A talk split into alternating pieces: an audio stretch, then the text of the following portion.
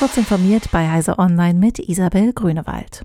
Online-Diensteanbieter müssen rechtswidrige Live-Übertragungen von Sportevents künftig unverzüglich beenden, wenn es nach dem Rechtsausschuss des EU-Parlaments geht.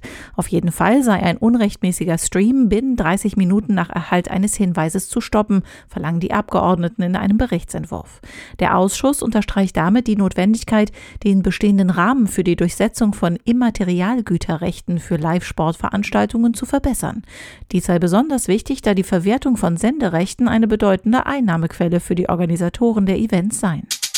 IT-Experten haben eine Sicherheitslücke im System der Luca-App gefunden, durch die sie die Check-in-Profile von Nutzerinnen und Nutzern auslesen konnten. Wie die Gruppe unter dem Namen Team Luca Track um Bianca Kastel und Tobias Ravenstein mitteilt, sei es durch eine Sicherheitslücke in den QR-Codes von Luca Schlüsselanhängern möglich, Bewegungsprofile nachzuzeichnen. Die Schlüsselanhänger sollen Personen ohne Smartphone ermöglichen, das Luca-System zur Corona-Kontaktnachverfolgung zu nutzen. Insgesamt sollen über 100.000 Stück im Umlauf sein. Nachdem Microsoft im März Schwachstellen im E-Mail- und Groupware-System Exchange geschlossen hat, schien das Problem trotz vieler Infektionen zumindest für die Zukunft gelöst.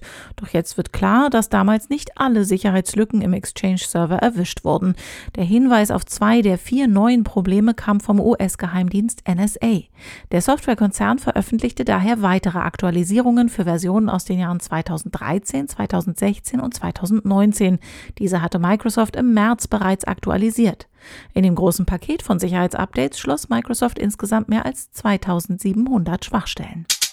Die Forschungsbehörde des US-Verteidigungsministeriums DARPA hat das Raumfahrtunternehmen Blue Origin und die Rüstungskonzerne General Atomics und Lockheed Martin beauftragt, ein Kernenergieantriebssystem für ein Raumschiff zu entwickeln.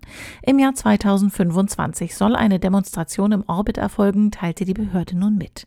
Ein Kernenergieantrieb könnte die Stärke eines chemischen Antriebs mit der Effizienz eines elektrischen verbinden und einem Raumschiff die Fähigkeiten geben, im sublunaren Raum, also zwischen Erde und Mond schnell zu manövrieren. Diese und weitere aktuelle Nachrichten finden Sie ausführlich auf heise.de. Werbung. Kennst du die BDBOS? Wir machen digitale Kommunikation technisch möglich. Für Regierung, Verwaltung und Einsatzkräfte in ganz Deutschland. Und wir brauchen dich. Hast du Lust im Bereich der IT- und Netzwerkinfrastruktur zu arbeiten? Bei uns stimmt das Gehalt und die Work-Life-Balance. Komm zur BDBOS www.bdbos.de